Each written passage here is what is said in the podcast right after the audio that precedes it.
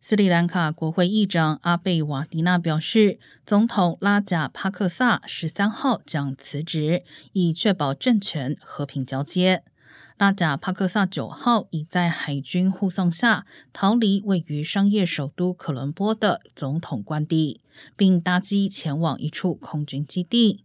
当地几家媒体报道称，他将在今天稍晚离境前往杜拜。斯里兰卡经济崩溃，民生物资极度短缺，超过六百万人失去粮食保障。有数以万计民众九号发起示威，要求总统拉贾帕克萨下台。